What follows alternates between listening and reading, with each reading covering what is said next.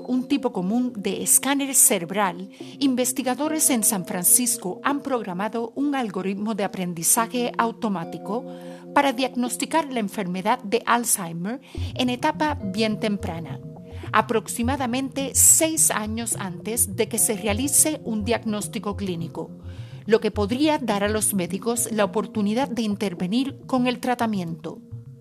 Soy Em y este es el podcast Salud Doctor, donde le contamos historias interesantes sobre importantes noticias médicas. Hoy estamos hablando del uso de la inteligencia artificial para la detección temprana del Alzheimer.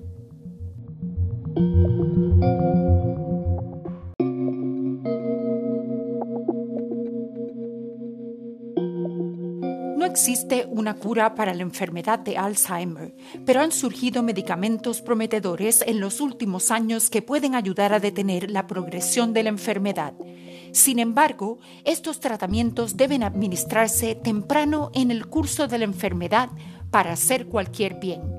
Esta carrera contra el reloj ha inspirado a los científicos a buscar formas de diagnosticar la enfermedad antes.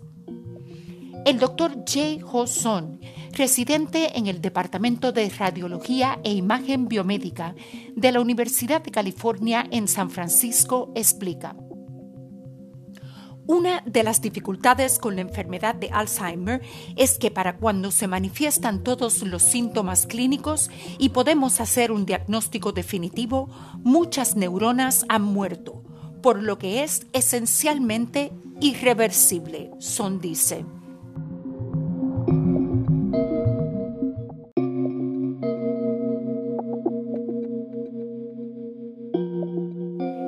Estudio publicado en Radiology, Son combinó la neuroimagen con el aprendizaje automático para tratar de predecir si un paciente desarrollaría o no la enfermedad de Alzheimer cuando presentaba por primera vez un deterioro de la memoria, el mejor momento para intervenir.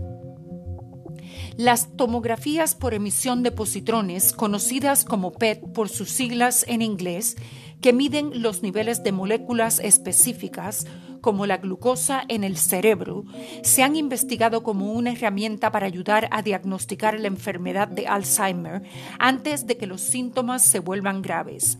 La glucosa es la principal fuente de combustible para las células del cerebro y cuanto más activa es una célula, más glucosa utiliza.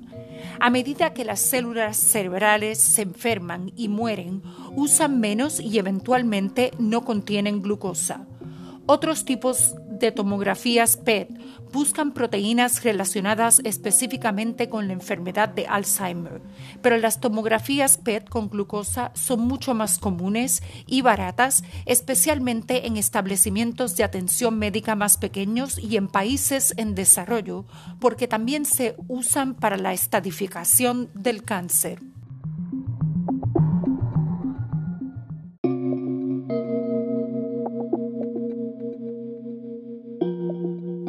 Los radiólogos han utilizado estas exploraciones para tratar de detectar la enfermedad de Alzheimer buscando niveles reducidos de glucosa en todo el cerebro, especialmente en los lóbulos frontal y parietal del cerebro.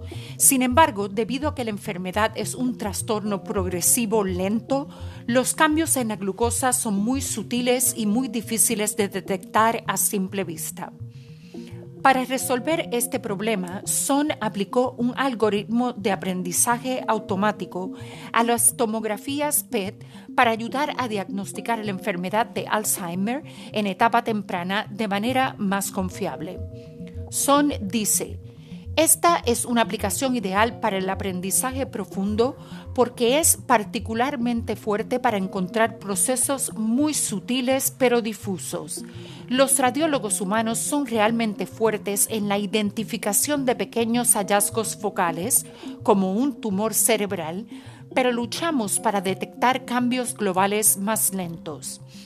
Dada la fuerza del aprendizaje profundo en este tipo de aplicación, especialmente en comparación con los humanos, parecía una aplicación natural, añade Son.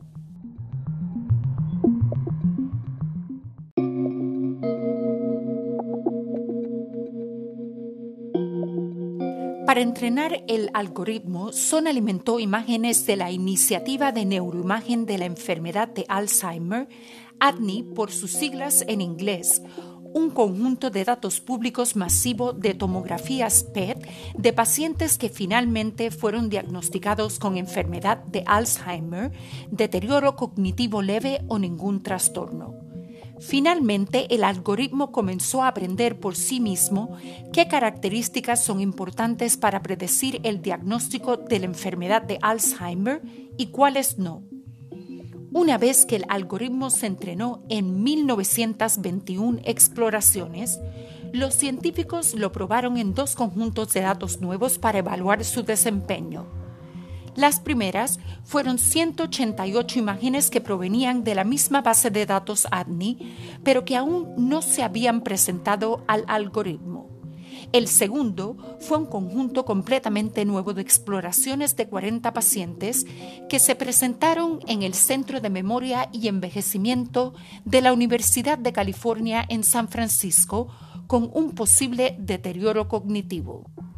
El algoritmo funcionó brillantemente identificó correctamente el 92% de los pacientes que desarrollaron la enfermedad de Alzheimer en el primer conjunto de pruebas y el 98% en el segundo conjunto de pruebas.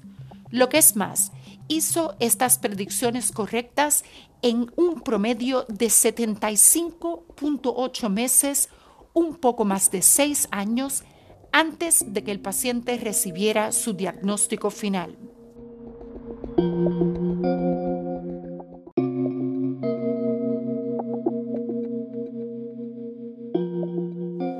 Son dice que el siguiente paso es probar y calibrar el algoritmo en conjuntos de datos más grandes y diversos de diferentes hospitales y países.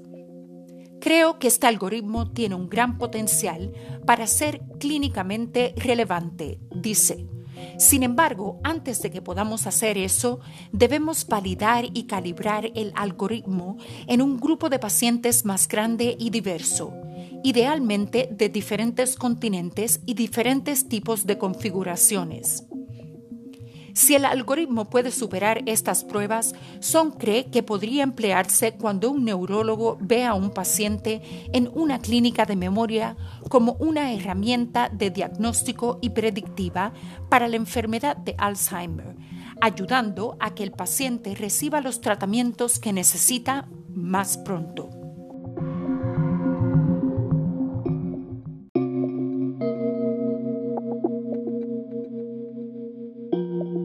Esperemos que el estudio del Dr. Son sobre el Alzheimer sea un gran éxito, ayudando a los pacientes con Alzheimer temprano a detener la progresión de la enfermedad.